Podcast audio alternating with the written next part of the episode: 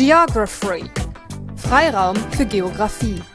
Die Erweiterung geografischer Lern- und Lehrmöglichkeiten über die Grenzen des Campus hinaus. Episode 11 Städtesysteme und Stadtentwicklungsprozesse Teil 2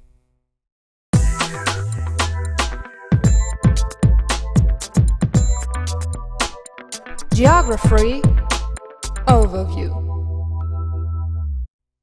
Ein herzliches Willkommen zur elften Episode des Geography Podcasts für Siedlungsgeografie. In der vorletzten Folge dieses Podcasts werden wir nochmals genau auf die globalen Rahmenbedingungen hören, die einen Einfluss auf die Stadtentwicklung haben. Episode 10 hat es ja bereits gezeigt, die Vernetzung der Städte nimmt immer weiter zu, sei es auf regionaler, nationaler oder globaler Ebene. In diesem Netzwerk bilden sich Knotenpunkte heraus, die als Schaltzentren des gesamten Systems fungieren. Die Global Cities und die zugehörigen Theorien sind Ihnen mittlerweile bekannt. Damit können wir heute direkt auf die Ausformungen der Globalisierung blicken, wie sie uns im städtischen Raum erscheint. Einmal anhand der Gated Communities, der geschlossenen Wohnkomplexe, die vor allem in Ländern wie den USA entstehen und meist wohlhabendere Bevölkerungsgruppen zu ihrer Zielgruppe zählen. Report 2 wird sich damit beschäftigen. Um den Blick aber auch in eine andere Richtung zu wenden, werden wir uns anhören, wie sich die Marginalviertel in Städten der dritten Welt ausformen. Ihrerseits sind auch sie Ausdruck der Globalisierung in Bezug auf die Stadtentwicklung.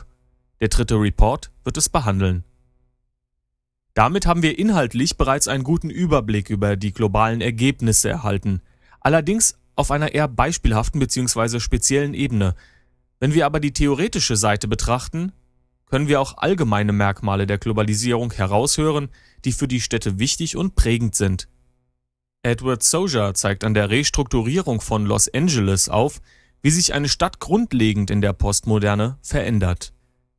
Um aber verstehen zu können, was der erste Report hier vermittelt, muss zunächst einmal klar sein, was unter Postmoderne überhaupt zu verstehen ist. Eine nachfolgende Epoche, die die Moderne abgelöst hat? Hm, so in der Art, aber irgendwie ist es auch anders. Wir werden damit sofort beginnen.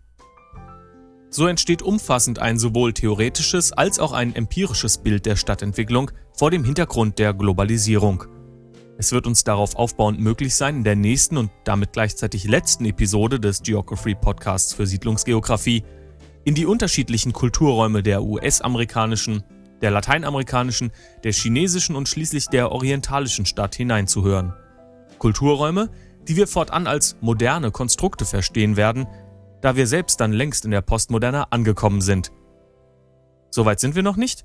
Dann wird es aber Zeit, also los.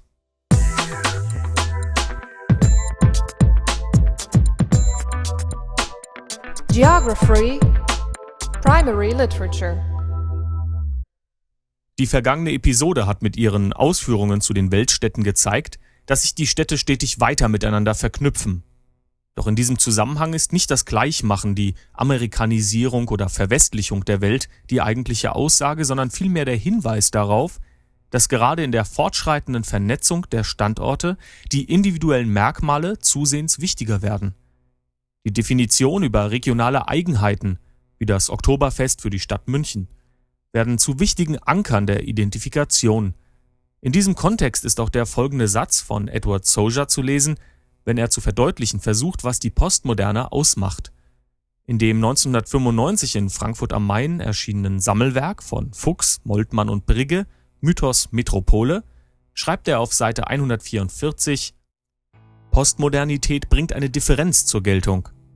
Nicht nur durch die Erzeugung ihrer eigenen charakteristischen Verhältnisse, sondern auch in ihrer spezifischen Artikulation mit den vorfindlichen urbanen Formen, Gefügen und Lebensstilen, wenn man dieses Argument weiterverfolgt, kann man sagen, dass heute jede Stadt in der Welt in einem bestimmten Maß eine postmoderne Stadt ist.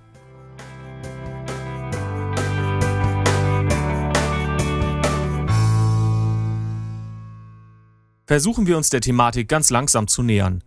Wenn Sie die Begriffe der Postmoderne und der Moderne an dieser Stelle vielleicht etwas überfallen, dann ist es bestimmt nicht schlecht, zunächst einmal einen Schritt zurückzugehen und bei der Moderne anzufangen, beziehungsweise bei den Unterschieden zwischen den beiden Begriffen. Auch hier hilft Soja weiter, zumindest indirekt. Denn wenn er die Postmoderne von der Moderne abgrenzt, dann nennt er Kritikpunkte an der älteren Erkenntnislehre, die die neue Lehre jetzt verwirft bzw. modifiziert. Was passt der Postmoderne also nicht an der Moderne oder anders gesagt, was wird mittlerweile als überholt und unpassend angesehen, was vor den 1990er Jahren noch allgemein anerkannt war?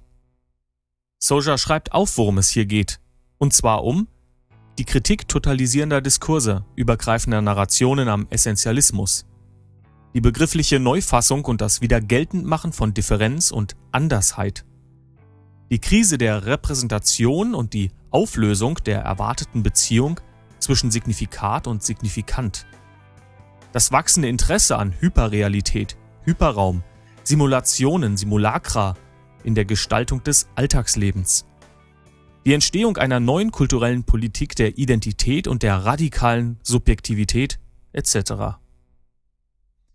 Hm. Vielleicht spulen Sie an dieser Stelle noch einmal zurück und hören es sich ein weiteres Mal an. Was auf den ersten Ton etwas schwer verständlich klingt, lässt sich aber doch auflösen. Sind Sie bereit? Na, dann wollen wir doch mal hören.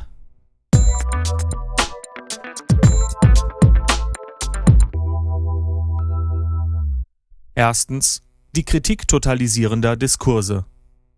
Was ist ein totalisierender Diskurs? Beziehungsweise eine übergreifende Narration, eine übergreifende Erzählung?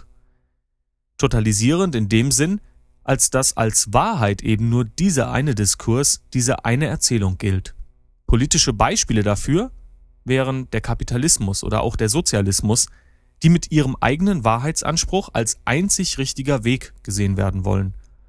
Aus Sicht des jeweiligen Diskurses erscheinen alle anderen als falsch, fehlerhaft und mit dem eigenen unvereinbar. Ein klassisches Schwarz-Weiß-Denken, wenn Sie so wollen. So ist es richtig, alles andere ist falsch. Die Religionen sind ein weiteres Beispiel totalisierender Diskurse. Ich bin der Herr, dein Gott, du sollst keine anderen Götter neben mir haben. Ziemlich totalisierend und übergreifend, oder? Diese noch modernen Ansätze werden in der Postmoderne also kritisiert. Hier gibt es keine übergreifenden Erzählungen mehr. Das Schwarz-Weiß-Denken löst sich auf.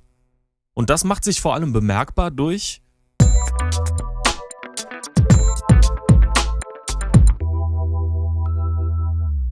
Zweitens das Wiedergeltendmachen von Differenz und Andersheit.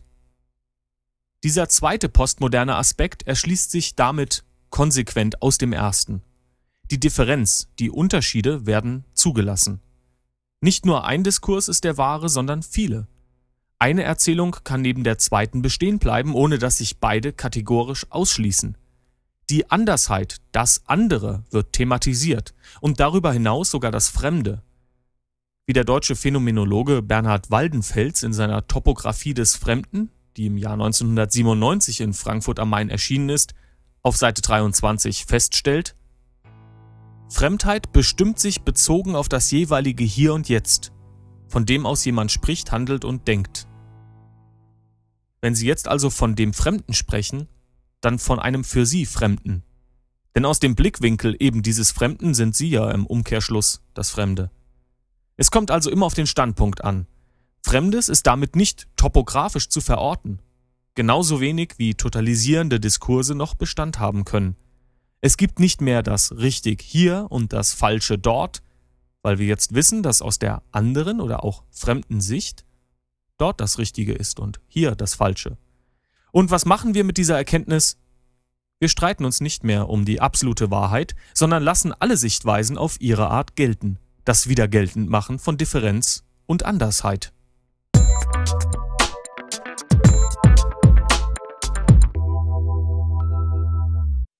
Drittens die Auflösung der erwarteten Beziehung zwischen Signifikat und Signifikant. Ohne einen gewissen semiotischen Hintergrund kommt man bei dieser Aussage nicht sehr weit. In der Semiotik, der Lehre von den Zeichen, wird unter anderem darüber nachgedacht, wie Zeichen und Symbole funktionieren, was sie darstellen. Äh, und was hat das jetzt mit unserem Thema der Postmoderne zu tun? Nun, wir haben bislang geklärt, dass alles Übergreifende kritisiert wird und dass auch andere Meinungen und Ansichten Geltung haben sollen. Wenn wir dabei aber weiter an festen Strukturen der Zeichen festhalten, dann können wir trotzdem noch weiter streiten. Nein, das ist so und nicht anders zu verstehen. Was das bedeutet, ist ja wohl klar, ist doch ganz eindeutig. Damit kommen wir aber nicht weiter. Also zur Semiotik. Ferdinand de Saussure untersucht zu Beginn des 20. Jahrhunderts die Zeichen und ihre Zusammensetzung. Demnach gibt es dabei zwei Dinge. Einmal ein Lautbild, das zum Zeichen dazugehört, und einmal die Vorstellung, die wir uns durch das Lautbild machen. Beispiel. Wenn ich sage Baum, Ihnen also dieses Lautbild gebe, dann verbinden Sie damit eine Vorstellung. Sie können sich also etwas darunter vorstellen. Soweit klar? Gut. Nach Saussure, ganz modern gedacht, besteht eine Beziehung, eine feste Verbindung zwischen jedem Lautbild und der zugehörigen Vorstellung. Anders gesagt, dasjenige, das bezeichnet, ist mit demjenigen, das bezeichnet wird, verbunden.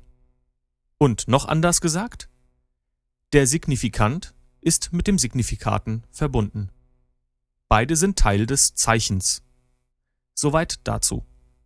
In der Postmoderne wird jetzt, wie Sie gehört haben, die Auflösung dieser erwarteten Beziehung zwischen Signifikat und Signifikant festgestellt. Wie jetzt? Ein Lautbild soll nicht mehr zwingend auf genau eine Vorstellung verweisen? Ganz genau so ist es gemeint. Die gerade genannten Sätze wie Nein, das ist so und nicht anders zu verstehen, was das bedeutet, ist ja wohl klar, ist doch ganz eindeutig, diese Sätze können also nicht mehr gelten. Der Versuch eines Beispiels. Wenn Sie zum Beispiel an das Burj Al Arab in Dubai denken, ein Bild davon können Sie jetzt auf Ihrem Display sehen, dann sagen Sie jetzt vielleicht, das ist ein Hotel, das direkt im Meer steht. Oder das einzige Sieben-Sterne-Restaurant der Welt. Oder ein Windsegel. Oder das ist eine Manifestation von Wirtschaftskraft. Oder eine architektonische Meisterleistung. Oder ach, das ist doch das Symbol, das für Dubai steht. Oder sie denken alles zusammen oder keines von alledem oder was sie selbst sich also vorstellen, wer weiß. Und genau das leitet über zum nächsten Punkt.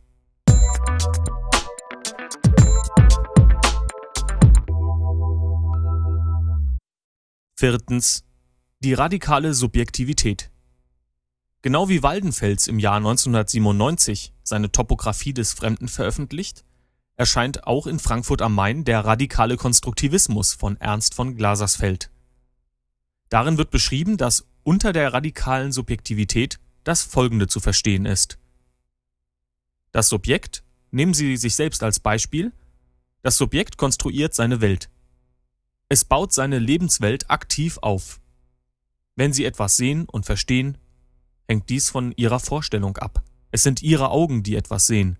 Es sind ihre neuronalen Bahnen, die etwas verarbeiten. Es ist ihre Gefühlswelt, die so und nicht anders funktioniert. Oder wie es im Titel des 2001 in München erschienenen Buches von Humberto Maturana heißt, Was ist Erkennen?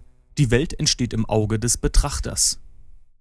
Glasersfeld fasst den radikalen Konstruktivismus auf Seite 96 seines Buches wie folgt zusammen. Unser Wissen wird nicht durch unsere Sinnesorgane oder sonst irgendwie von außen aufgenommen. Das Wissen wird vom denkenden Subjekt aktiv aufgebaut. Unsere Wahrnehmung dient der Organisation der Erfahrungswelt und nicht der Erkenntnis der Realität. Was bedeutet das also für uns? Fassen wir zusammen. Alle übergreifenden Erzählungen taugen nichts. Auch andere Meinungen und Ansichten haben ihre Gültigkeit man kann nicht sagen, dass etwas genau so ist, wie es ist, denn schließlich ist jedes Subjekt der Konstrukteur seiner Welt. Daraus ergeben sich folgende Schlagworte für die Postmoderne. Die Abkehr vom Containerdenken. Keine Schwarz-Weiß-Diskussion mehr, auch kein richtig oder falsch. Die Beliebigkeit. Wie der Einzelne die Welt sieht, hängt immer davon ab, wie er sie konstruiert. Die Neuverhandlung bestehender Begriffe und Diskurse, der Eklektizismus. Die Erkenntnisse der Moderne, Ansichten aus unterschiedlichen Erzählungen werden nicht ausschließlich verworfen, sondern zum Teil auch modifiziert, verändert oder einfach übernommen. Man bedient sich dieser bereits bestehenden Strukturen, zieht sich heraus, was passt. Patchwork sozusagen.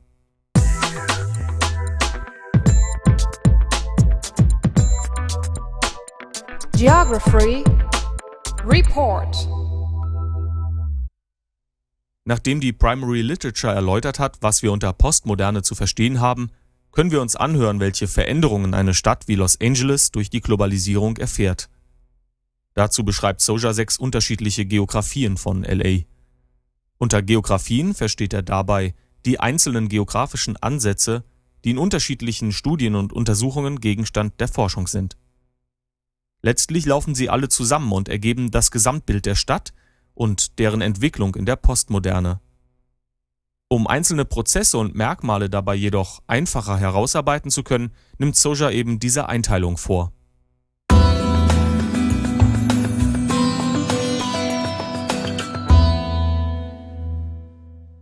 Die erste Geografie. Hierunter fällt die Neuordnung der Ökonomie von Los Angeles. Die ansässigen Wirtschaftszweige spalten sich territorial in drei Bereiche auf. Zum einen die Technopolen, die in Randlagen entstehen und hochtechnologische Unternehmen beheimaten. Beispiele dazu wären Luft- und Raumfahrttechnik, Industrieparks und Elektronikkonzerne. Zweitens finden sich die weniger qualifizierten Dienstleistungen, von der Downtown ausgehend, zunehmend über das gesamte Stadtgebiet verteilt. Die Unterhaltungsindustrie als dritter Wirtschaftszweig ist in räumlicher Nähe dazu angesiedelt. Die Standorte sind also nicht mehr so starr auf einzelne Stadtteile reduziert, sondern werden beliebiger gewählt. Dabei entspricht die Produktionsweise derjenigen des Postfordismus. Vielleicht haben Sie den Geography Podcast zur Wirtschaftsgeografie mit seinen Ausführungen zu Fordismus und Postfordismus in Report 2 der sechsten Episode bereits gehört. Kurz gesagt wird in LA heute zunehmend so produziert. In flexibler Kleinserienproduktion, designintensiv, mit nur sehr kurzen Produktlebensdauern und einer stark horizontalen Hierarchie ohne strikte Arbeitsteilung.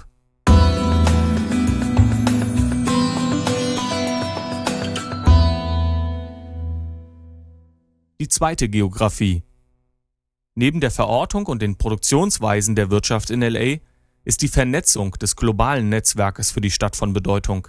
Durch den starken Internationalisierungsprozess ist sie immer fester in dieses Netzwerk eingebunden. In der letzten Episode sind wir bereits auf die Global City Theorie und andere Weltstadtmodelle eingegangen. Auch Los Angeles versucht in diesem Setting, sich positiv zu positionieren. Als ein Merkmal der Weltstädte ist auch hier die Bevölkerung ethnisch sehr differenziert. Somit kommen zu der immer weiter aufklaffenden Schere zwischen Arm und Reich auch noch ethnische Unterschiede hinzu, die den globalen Charakter vor Ort ausdrücken.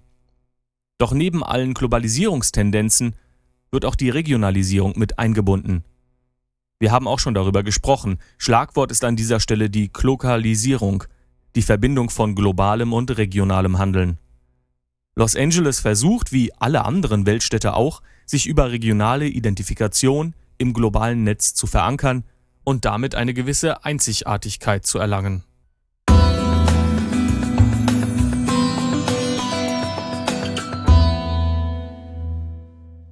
Die dritte Geografie. Dieser Punkt knüpft an die Debatte an, inwieweit sich Städte heute unter globalen Gesichtspunkten noch beschreiben lassen. Global City, Megastadt, World City. All dies sind Versuche mit Begrifflichkeiten und damit definierten Merkmalen, die extrem schnell und unstrukturiert geplanten großen Städte zu beschreiben. Traditionelle Schemata funktionieren nicht mehr. Wie wir auch noch am Beispiel der US-amerikanischen Stadt in der zwölften Episode dieses Podcasts hören werden, existiert schon längst kein einheitlicher Stadtmittelpunkt mehr. Der traditionelle Central Business District ist vielfach einfach bereits von Edge Cities, den neuen innerstädtischen Außenzentren, an einem Maximum an Wirtschaftskraft und Einwohnerdichte abgelöst worden – Pendlerströme zwischen einzelnen Stadtteilen sind zuweilen wesentlich dichter als Bewegungen in und aus dem innerstädtischen Bereich. Dort kommt es hingegen zu Gentrifizierungsprozessen, zur Ghettobildung und so weiter. Räumlich sind diese Strukturen auch nicht weit voneinander entfernt gelegen. Der folgende Report zu den Gated Communities wird noch einiges dazu sagen. Durch die hohen Einwanderungsraten in die globalen Städte kommt es jedoch nicht zu einem Verschmelzen der Kulturen – die Assimilation der Minderheiten findet nicht statt. Wir haben im Verlauf dieses Podcasts bereits darüber gesprochen. So entstehen innerhalb der Städte wie Los Angeles Gebiete unterschiedlicher ethnischer Gruppen, Wohneinheiten und CBD-typische Nutzungen Haus an Haus. Die klaren Abgrenzungskriterien greifen hier nicht mehr.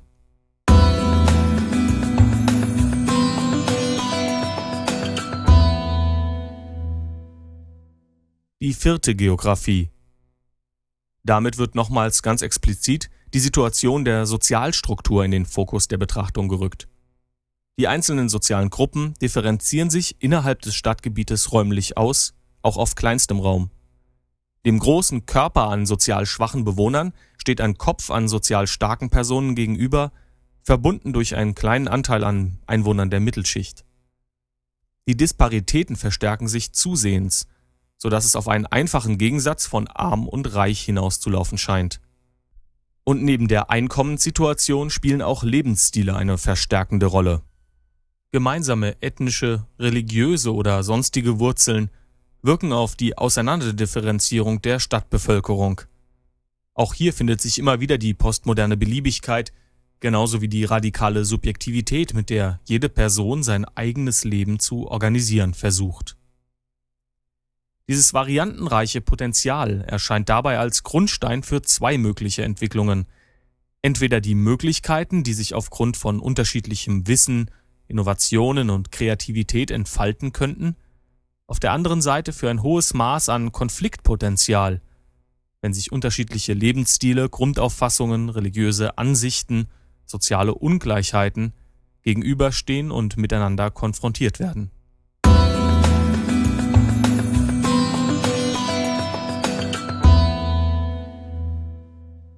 Die fünfte Geographie. Lässt man die ersten vier Geografien noch einmal nachklingen, dann kann man, zumindest mit der Position von Soja, zusammenfassend von einer zunehmenden Unregierbarkeit der Städte sprechen. Durch die hohe Diversität auf sozialer, ökonomischer und kultureller Ebene entsteht ein komplexes Gebilde, das von traditioneller Stadtplanung und Städtebaupolitik nur schwer kontrollierbar ist. In Anlehnung an die Gated Communities fällt hier der Begriff der befestigten Stadt. Aufgrund der Nähe unterschiedlicher Gruppen findet zwangsläufig eine Auseinandersetzung mit dem anderen statt. Soja sieht eine damit verbundene Politisierung der Gesellschaft in den Weltstädten einhergehen. Zusätzlich zum innerstädtischen Variationsreichtum finden sich dort aber auch noch die Erlebniswelten der Einkaufszentren. Als Tempel der Globalisierung verkörpern sie das globale Zusammenwachsen und die Vernetzung zumindest auf einer ökonomischen Lifestyle-Ebene. Mit hochtechnologischen Überwachungssystemen wird dabei jederzeit garantiert, dass solche Objekte sicher und einwandfrei funktionieren und dass sich dort auch nur die Personen aufhalten, die das Wachpersonal am Eingangsbereich durchgewinkt hat.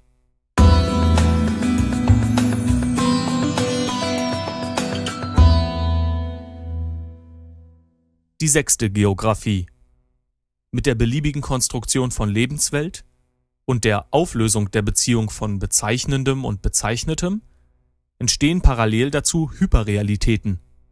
In Los Angeles werden sie als moderne Vermarktungsmaschinerie vor allem in Disneyland und Hollywood sichtbar. Doch die Fiktion geht darüber hinaus, wie Soja auf Seite 160 feststellt. Doch in der postmodernen Stadt passiert parallel dazu die Verbreitung der Hyperrealität aus den spezialisierten Fabriken in den Alltag von Haushalten, Nachbarschaften, Arbeitsplätzen, Einkaufszentren, Wahlkabinen virtuell über die Stadt.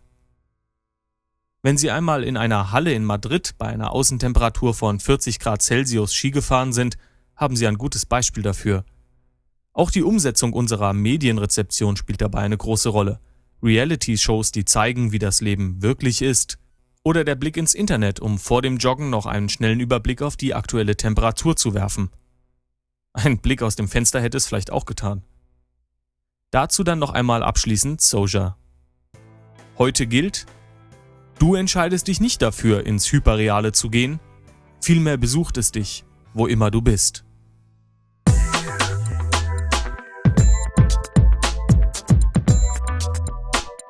Geography Report Mit diesem zweiten Report betreten wir das postmoderne Stadtgebiet. Eigentlich nicht das komplette Stadtgebiet, sondern nur einen ganz bestimmten, nach außen hin abgegrenzten Teilbereich davon. Die Rede ist von Gated Communities. Was kennzeichnet eine Gated Community? Was macht sie aus? Gibt es eventuell sogar unterschiedliche Typen dieser Wohnform? Beginnen wir bei einer Definition. Als Gated Community bezeichnet man abgeschlossene Wohnkomplexe, die mehr oder weniger in privater Hand sind.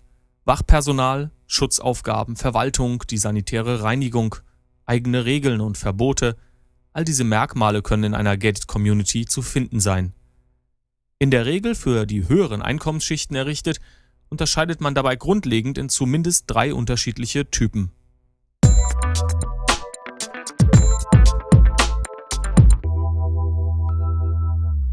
Erstens die Lifestyle- bzw. Prestige Community. Die Bewohner haben hier nicht zwingend ihren ersten Wohnsitz. Oftmals dienen Lifestyle-Communities lediglich als Wochenendresidenz. Yachtclubs oder Golfanlagen können beispielsweise auf diese Art abgeschlossen und exklusiv sein. Der gemeinsame Lebensstil steht hier im Vordergrund. Sich untergleichen zu bewegen, ist in der Regel immer mit ein Kriterium von Gated Communities. Im Falle der Lifestyle- oder eben der Prestige-Communities kommen aber noch verstärkt Freizeitinteressen oder zum Beispiel religiöse Grundeinstellungen dazu. So existieren auch Communities, zu deren Aufnahmebedingung der katholische Glauben gehört.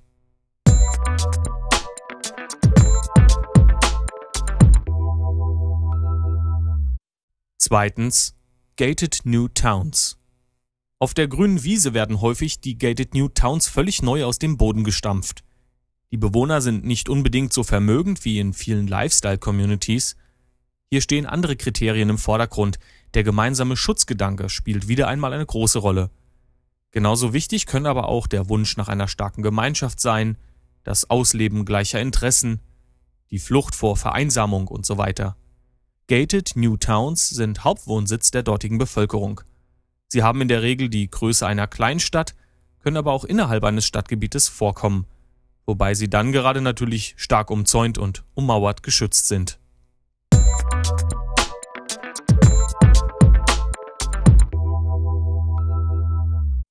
Drittens Security Zone Communities. Die Sicherheit wird in diesem dritten Typ noch größer geschrieben als bei den beiden zuvor genannten. In der Größe sind die Security Zones nicht so einheitlich, sie variieren zwischen kleinen Gemeinden und nur einzelnen Gebäuden. Auch ist die soziale Schichtung hier breiter gefächert. Das heißt natürlich nicht, dass Luxuswohnungen und Apartments niedriger Einkommensschichten in der gleichen Security Zone vertreten sind. Allen Gruppen ist, unabhängig vom Milieu, die Abgrenzung von etwas wichtig, was sich außerhalb der Zone befindet.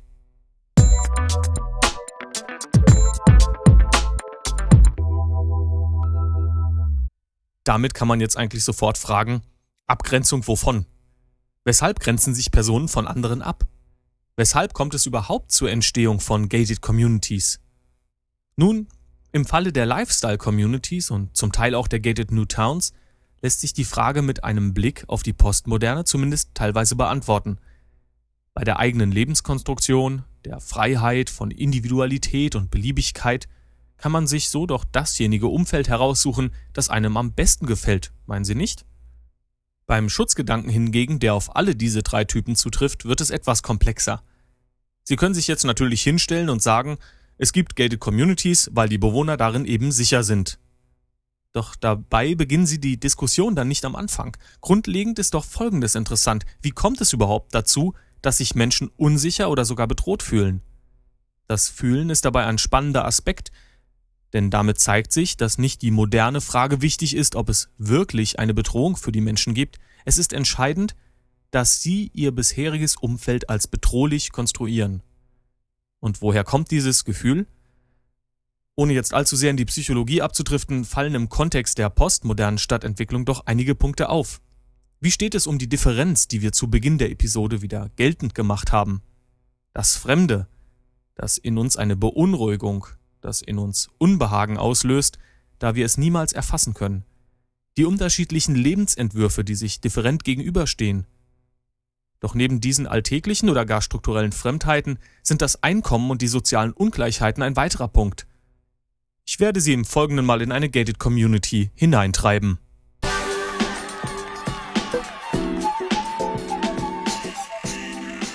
Sie leben in den USA, sagen wir mal in LA. In ihrer Straße, in der es kleine Einfamilienhäuser gibt, mit Vorgärten und Garagen, hat sich im Lauf der Jahre folgendes Bild entwickelt. Die Nachbarschaftshilfe lässt zu wünschen übrig. Sie unterhalten sich eigentlich überhaupt nicht mit dem lateinamerikanischen Ehepaar von gegenüber. Die afroamerikanischen Kinder spielen den ganzen Tag in der Garagenauffahrt Basketball. Es liegen öfter mal Papier und einige Müllsäcke am Straßenrand. Die Musik der Yuppies aus Nummer 17 macht sie noch krank. Die einzige Gemeinsamkeit der Vorgärten ist die Beliebigkeit, mit der sie genutzt werden. Und denken Sie an die Barbecues mit Ihren Freunden, dann scheinen die den Vegetariern von nebenan nicht wirklich zu gefallen. Außerdem hat sie der Blick auf die neue Hochhausbebauung am Ende der Straße schon immer gestört. Seit einiger Zeit laufen auch immer mehr komische Gestalten abends durch die Straße und gestern Abend hatten sie sogar das Gefühl, verfolgt zu werden. Hm, sie halten es nicht mehr aus. Da kommt die Informationsbroschüre doch genau richtig, die sie mit der leider von irgendeinem Hund zerfetzten Tageszeitung auf dem morgendlichen Kaffeetisch liegen haben. Das Angebot für einen Hauskauf in einer gated Community.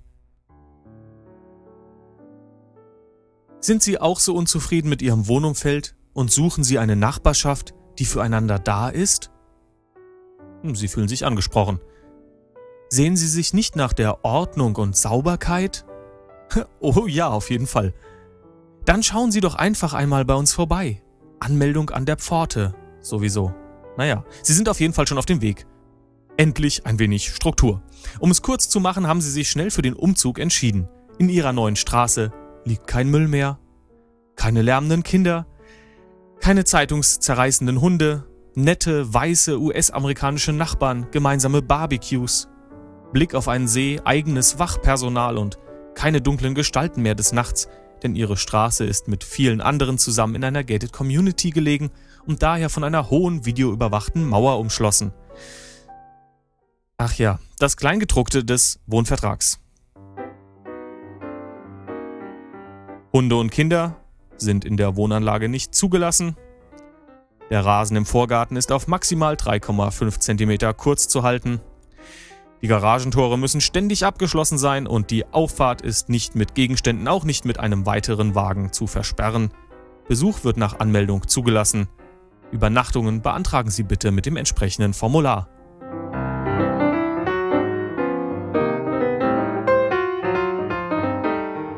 Folgende Gründe können zum Ausschluss aus der Wohnanlage führen.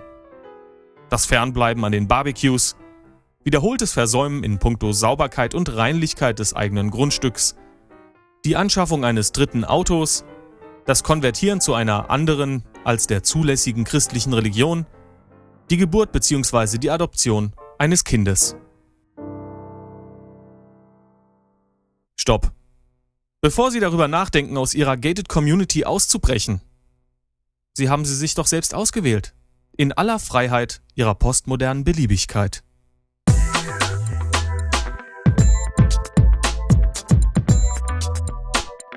Geography Report Nach unserem Ausflug in die schöne neue Welt der Gated Communities schwenken wir zum Ende dieser Episode noch einmal in eine ganz andere Richtung. Denn wenn sich die vornehmlich mittleren und hohen bis höchsten Einkommensschichten nach eigenem Belieben räumlich abgrenzen, dann bleibt die Frage, was mit dem anderen Ende der sozialen Kette geschieht. Menschen, die in Ländern ohne soziales Netz in den Städten wohnen oder erst dorthin ziehen in der Hoffnung auf ein besseres Leben. Gerade in den Entwicklungs- und Schwellenländern existieren mittlerweile zahlreiche randständige Gebiete, in denen genau diese Bevölkerungsgruppen eine Aufnahme finden sprechen wir also über Marginalviertel in der dritten Welt. Marginalviertel entstehen zum Großteil in städtischer Randlage, können aber auch im Innenstadtbereich vorkommen.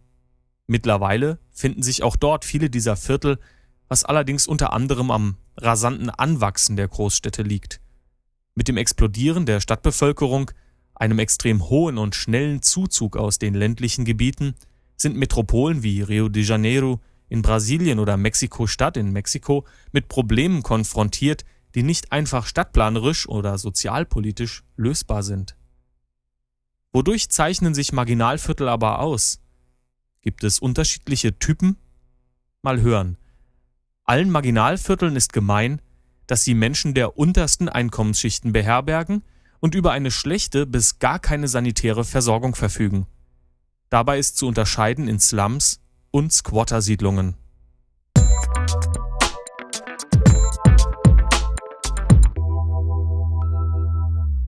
Erstens Slums.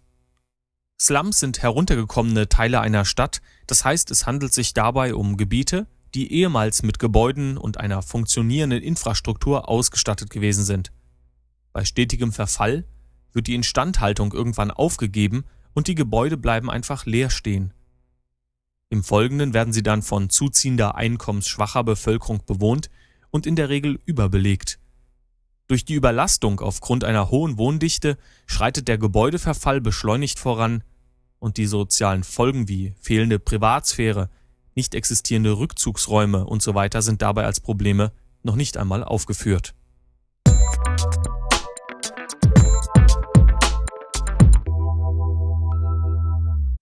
Zweitens Squatter. Die Squatter-Siedlungen entstehen auf Freiflächen in der Stadt, oft in schwer besiedelbaren Gebieten wie an steilen Berghängen oder in alten Steinbrüchen, aber auch an Bahnlinien oder unter Brücken. Die räumliche Nähe zum Stadtzentrum bzw. den Arbeitsstätten ist hier ganz besonders wichtig. Durch Wanderungen vom Land nimmt die Stadt gerade in diesen Vierteln an Bevölkerung zu. Das eigene Dach über dem Kopf und ein Stück abgegrenztes Land sind dabei vornehmlich die ersten Ziele in einer Squattersiedlung. Es entstehen Behausungen aus den unterschiedlichsten Materialien Blech, Holz, Pappe, Stoff, Stein und so weiter. Dabei sind sowohl die Besetzung des Landes als auch die Errichtung von Hütten rechtlich nicht immer eindeutig. Es existieren illegale, semilegale als auch legale Hüttensiedlungen. Im ersten Fall wird das Land ohne Erlaubnis besetzt und auch die Errichtung von Wohnraum ist nicht genehmigt. Semilegale Siedlungen sehen zwar keine Bebauung vor, aber wenigstens ist die Landfrage eindeutig. So vermieten oder verpachten Landbesitzer beispielsweise ihre stadtnah gelegenen Grundstücke, unterteilt in ganz kleine Parzellen, und ziehen von der dortigen Bevölkerung Gelder ein. Eine anteilige Abgabe des täglich gemachten Umsatzes wäre eine Möglichkeit. Beim legalen Typ schließlich sind sowohl Bebauung als auch Landbesitz geklärt.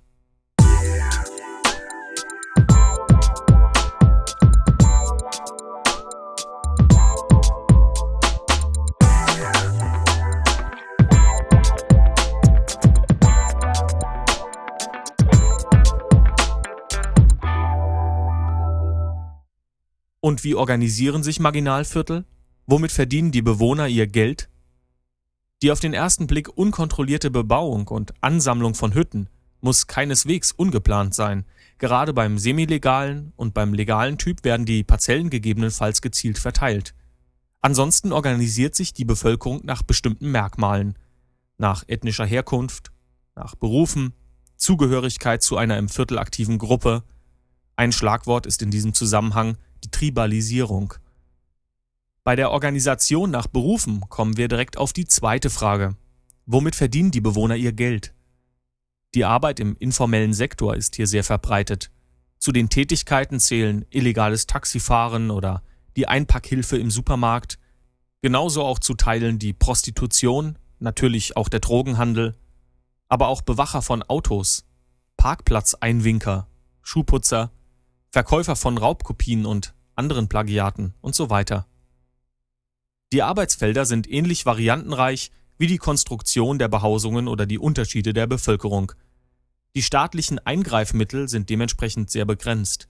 Gewaltsames Auflösen von illegalen Hüttensiedlungen, die polizeiliche Räumung von besetzten Gebäuden oder das Einschreiten gegen die Banden innerhalb der Viertel führen nicht zum Erfolg, sondern verlagern das Problem lediglich. Die Marginalviertel entstehen an anderer Stelle oder einfach zu einem späteren Zeitpunkt am selben Ort wieder neu. Denn die Bewohner der Elendsviertel versuchen natürlich weiter ihr Leben in der Stadt zu verbessern, Arbeit zu finden und so weiter. Bauprojekte scheinen erfolgversprechender zu sein. An einigen Stellen wird die Bausubstanz entweder aufgewertet oder es werden neue Wohngebäude bzw. sanitäre Anlagen errichtet. Abgesehen von den Finanzierungsschwierigkeiten wird damit die Wohnsituation zumindest kurzzeitig verbessert. Wenn eine Instandhaltung dabei aber nicht stattfindet, dann ist der Verfall der Gebiete erneut vorgezeichnet. Die Hilfe zur Selbsthilfe ist dabei die bislang beste Methode, um die Situation in den Marginalvierteln zu verbessern. Über eine Einbeziehung der Bevölkerung in den Aufwertungsprozess wird eine positive Dynamik erzeugt.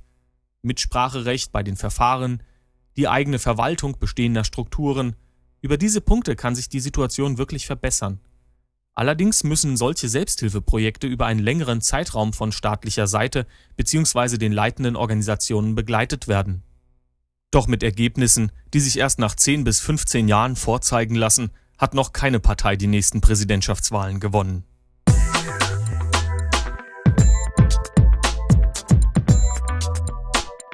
Geography Summary Am Ende der elften Episode dieses Geography Podcasts für Siedlungsgeografie stellt sich wieder einmal die Frage, was bleibt? Wir haben uns heute wiederum mit den Stadtentwicklungsprozessen unter dem Einfluss der Globalisierung beschäftigt. Dabei sind wir zunächst ganz theoretisch vorgegangen. Die Ausführungen zur Postmoderne, wissen Sie noch? Was waren nochmal die Schlagworte dazu? Wenn Sie die folgenden Punkte jetzt noch einmal hören, dann können Sie dazu einiges sagen. Die Kritik an totalisierenden Diskursen. Das Wiedergeltendmachen von Differenz und Andersheit die Auflösung der erwarteten Beziehung zwischen Signifikat und Signifikant, die radikale Subjektivität. Außerdem wissen Sie jetzt, was unter postmoderner Beliebigkeit, unter der Abkehr vom Containerdenken und unter Eklektizismus zu verstehen ist. Mit dem ersten Report haben wir nachfolgend die Postmoderne und deren Auswirkungen auf die Stadtentwicklung am Beispiel von Los Angeles behandelt. Mit den sechs Geografien von Soja kennen sie sich mittlerweile auch aus. Sie wissen, wie sich die Ökonomie dort restrukturiert hat, welche Auswirkungen die globale Vernetzung von Firmen und Kapital auf die Städte hat, wie sich ein multiples Nebeneinander der unterschiedlichen sozialen, ethnischen und anderer Schichten herstellt, dass Maßnahmen wie Befestigung und Abgrenzung ergriffen werden und dass sich schließlich zahlreiche Hyperrealitäten nicht nur in Themenparks, sondern auch im normalen Lebensraum jedes Bewohners wiederfinden. Die unterschiedlichen Ausprägungen postmodernen Lebens haben die Reports 2 und 3 anschließend abgehört. Die Gated Communities mit ihrem starken Schutz- und Sicherheitsgedanken. Welche unterschiedlichen Typen von Gated Communities gibt es nochmal? Die Lifestyle- oder Prestige Communities, die Gated New Towns, die Security Zone Communities. Welche einzelnen Merkmale für die jeweilige Wohnform sprechen, Sie können es jetzt beschreiben.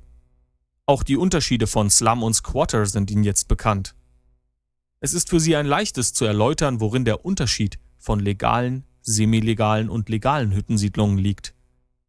Und ganz gleich, wie die Hüttensiedlungen auf der Welt genannt werden, Bidonville, Favela, Barrio, Barriada, Shantytown, Sie können die Ursachen und Lösungsansätze ab sofort diskutieren. Auch heute konnten Sie Ihr Wissen zur Siedlungsgeografie erweitern. Anregungen und Kommentare senden Sie mir wie gewohnt an feedback at geography.de. Und wir hören uns in der nächsten Episode wieder. In diesem Sinne, machen Sie es gut.